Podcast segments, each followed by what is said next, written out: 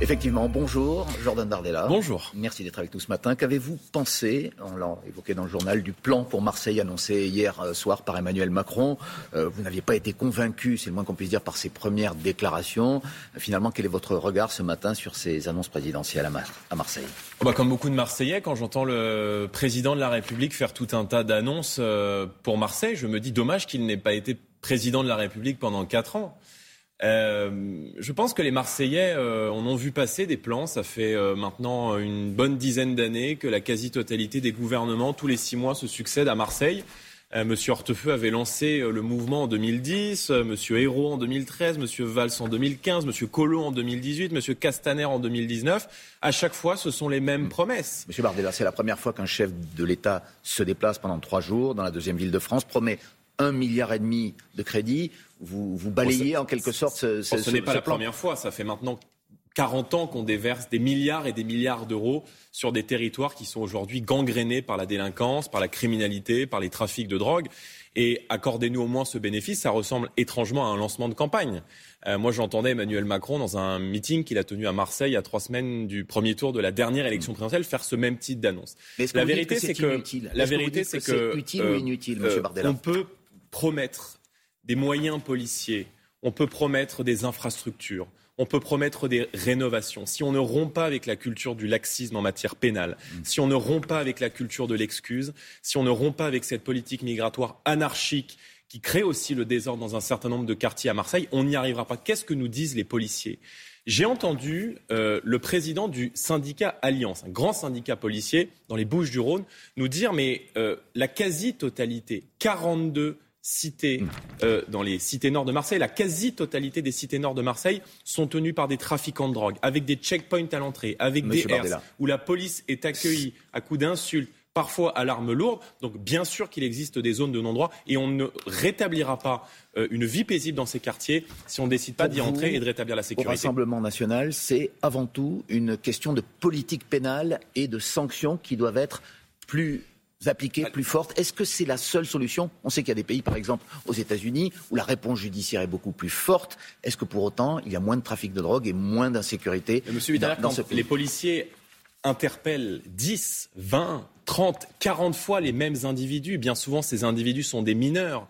Ils sont parfois relâchés, non pas deux jours après, non pas le lendemain, mais parfois l'après-midi. Donc évidemment qu'il y a un problème de réponse pénale. Évidemment que depuis 40 ans, on a développé une culture de l'excuse. C'est la première des conditions pour créer de l'emploi. Évidemment qu'il faut créer des lignes euh, de métro. Il y a deux lignes de métro pour une ville qui est quasiment aussi étendue que la ville euh, de Paris, si ce n'est plus. Donc évidemment qu'il faut développer des infrastructures. Mais je dis juste que depuis 40 ans, on a appliqué les mauvaises méthodes méthode à ces territoires en pensant que le problème, il était d'abord social, qu'il était d'abord économique. Or, il y a des tas d'endroits dans notre pays, notamment dans les campagnes, dans le Cantal, dans la Creuse, où on a peu de moyens, où la pauvreté est très développée et où là-bas, on n'attaque pas les forces de l'ordre au mortier. Donc, nous proposons notamment de responsabiliser les parents parce que quand hmm. les guetteurs ont 9, 10, 13 ans, où sont les parents? Ils sont où les parents? Donc nous proposons notamment la suppression des aides sociales de familles monoparentales, notamment. De mineurs récidivistes. Et quand on est en, situation de famille monoparentale, on n'est plus responsable de son enfant? Alors ça veut dire que ça excuse tout? de supprimer eh bien, les allocations à ces mères seules, par exemple, qui élèvent leurs enfants, qui peuvent avoir des problèmes? Mais ça n'est pas une excuse, Monsieur Wittenberg. Ça fait 40 ans qu'on est dans cette culture de l'excuse. Donc effectivement que lorsque vous avez des individus qui ont 9, 10, 11 ans, qui sont interpellés, qui font les guetteurs, qui s'en prennent aux forces de l'ordre, qui déploient des herses à l'entrée des cités, qui contrôlent les habitants qui rentrent à l'intérieur. Vous pourrez mettre tous les moyens du monde avec la meilleure des volontés pour rénover le bâtisse, pour rénover les bâtiments, pour développer les entreprises. Tant qu'on n'assure pas le vivre en paix, la sécurité dans ces quartiers, eh bien ça ne changera pas. Et force est de constater que là-dessus, Emmanuel Macron a totalement échoué. Emmanuel Macron a sa responsabilité. Est-ce que les maires ont aussi une part de responsabilité Par exemple, dans certaines villes administrées par le Rassemblement national, c'est le cas de Fréjus, ou euh, dirigé par votre ami euh, David Racheline.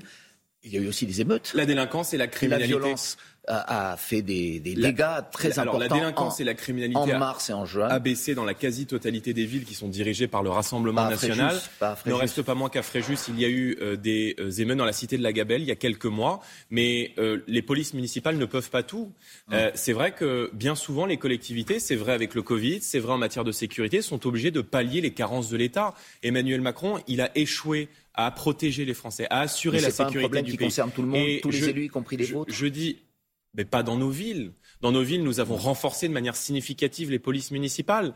Nous avons armé, et je pense d'ailleurs que ça doit être une mesure à prendre, que toutes les polices municipales soient armées, parce qu'à partir du moment où on a un uniforme avec marqué police, on est une cible et on est une menace pour euh, des minorités qui, dans ces quartiers, pourrissent la vie de la majorité. Donc seul un tournant en matière pénale permettra d'enrayer cette montée de la violence. Et je crois que seule Marine Le Pen aura le courage de le faire euh, lorsqu'elle sera élue à la tête de l'État en avril prochain. Lorsqu'il a été à Marseille, Emmanuel Macron a aussi été questionné sur le professeur Didier Raoult, qui est une personnalité que, vous soutenez en fait hein, depuis, depuis le début. Il faut lui rendre justice, a dit le président. C'est un grand scientifique, mais sa parole médiatique, a-t-il ajouté, a pu créer des phénomènes de rejet de la vaccination? que je, soutiens, je, soutiens surtout la nuance. Moi, j'ai toujours été. Euh, vous avez dit au début qu'il était un rebelle un petit peu comme vous. Mais, Le professeur Raoult, euh, il a toujours été euh, fidèle au serment d'Hippocrate. Euh, lorsque le Covid-19 est arrivé, j'ai vu d'un côté Mme Buzyn interdire l'hydroxychloroquine, qui était connue depuis un certain nombre d'années dans notre pays, qui était utilisée notamment en Afrique, qu'on connaît depuis un certain nombre d'années. Et en même temps, le professeur Raoult se lançait dans la recherche d'un traitement. Est-ce que le traitement fonctionne? Je ne sais pas, je ne suis pas médecin. Mais je dis juste qu'on ne peut pas le traiter. il est maltraité aujourd'hui?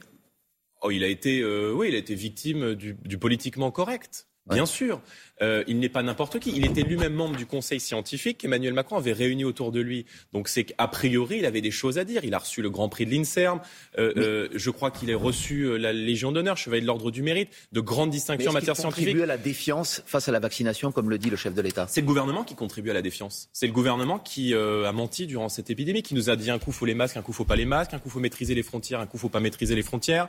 Un coup il y aura jamais de passe sanitaire pour nous dire aujourd'hui faut un passe sanitaire, pour nous dire ensuite il s'arrêtera au 15 puis peut-être il va continuer. Donc, vous voyez, ce sont ces injonctions contradictoires qu'on a données aux Français, ce sont ces changements de stratégie du matin au soir, ce changement de cap qui fait que nous sommes gouvernés probablement par des irresponsables et, le fait et des, gens qui nous ont fait prendre considérablement du retard dans la gestion de l'épidémie. Pourquoi nos frontières ne sont-elles toujours pas maîtrisées? Juste une question. Vous, vous dites que c'est le, gouvernement qui est responsable de la défiance. Le fait que deux tiers des Français aujourd'hui soient vaccinés, est-ce que c'est un signe de défiance ou plutôt à l'inverse un signe de, confiance, en tout cas dans la vaccination? On a extrêmement mal démarré parce que euh, on a extrêmement mal démarré. Moi, je suis pas, euh, euh, nous l'avons dit, je ne suis pas hostile à la vaccination. Bien au contraire, je pense qu'on doit se faire vacciner et que notamment les personnes à risque doivent être prioritaires. Or, je note aujourd'hui que nous avons quand même 20% des plus de 80 ans qui n'ont toujours pas reçu de dose de vaccin, parce que notre pays est aussi touché par des déserts médicaux. Et c'est vrai qu'il y a beaucoup d'endroits dans les campagnes où on a peut-être moins accès à la médecine de ville qu'on y a accès dans les grandes villes.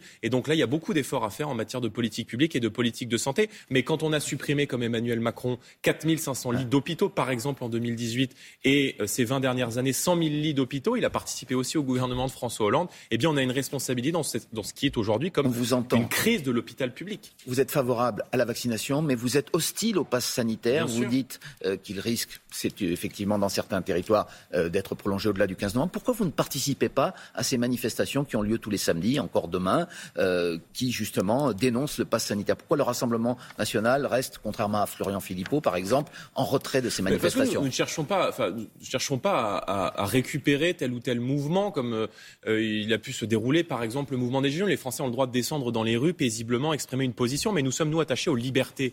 Et moi, j'entends aujourd'hui beaucoup de médecins revenir de ce pass sanitaire, parce que lorsqu'on sait aujourd'hui, lorsque Martin Blachier, par exemple, euh, nous explique qu'un grand épidémiologiste français nous explique que ce sont les, les gens qui sont vaccinés qui peuvent transmettre le virus et qui transmettent dans les lieux sous passe sanitaire le virus à des gens qui ne sont pas vaccinés, qui ont été testés PCR négatifs, ça pose un problème, un problème d'efficacité. Donc le vaccin est effectivement efficace pour protéger des formes graves. Maintenant, on sait qu'il a une efficacité Mais sans le passe sanitaire, aurait-on eu un tel taux de vaccination Mais voyez à la fin bien de cet que été? ce passe sanitaire est totalement incohérent. Pourquoi faut-il un passe sanitaire pour prendre un TGV entre Nice et Marseille, mais que nous n'en avons pas besoin pour prendre le TER entre Nice et Marseille de son efficacité sur la vaccination sur le taux de vaccination des Français. Ah, mais il y a eu incontestablement un effet. Euh, et à partir du moment où vous êtes contraint de vous faire vacciner pour pouvoir retrouver une vie normale, il y a eu incontestablement un effet. Donc si, on part, de ce, si on part de ce principe-là, alors à ce moment-là, il faut supprimer le pass sanitaire, puisqu'il a eu l'effet escompté, exactement comme l'a fait le Danemark, qui retire son pass sanitaire parce qu'il considère qu'il va falloir vivre avec et qu'on ne va pas pouvoir vivre sous cloche pendant des mois et des mois. Donc il faut protéger les publics à risque, protéger les personnes qui ont des comorbidités et euh, surtout euh, euh, arrêter de restreindre les libertés de nos concitoyens. Et je pense que ce sujet des libertés fera partie des grands sujets sujet de l'élection présidentielle, parce qu'Emmanuel Macron a restreint considérablement les libertés dans notre pays. Eh bien, on aura l'occasion de vous entendre dans les prochaines semaines. Merci, Jordan Bardella, excusez-moi, et bonne journée à tous.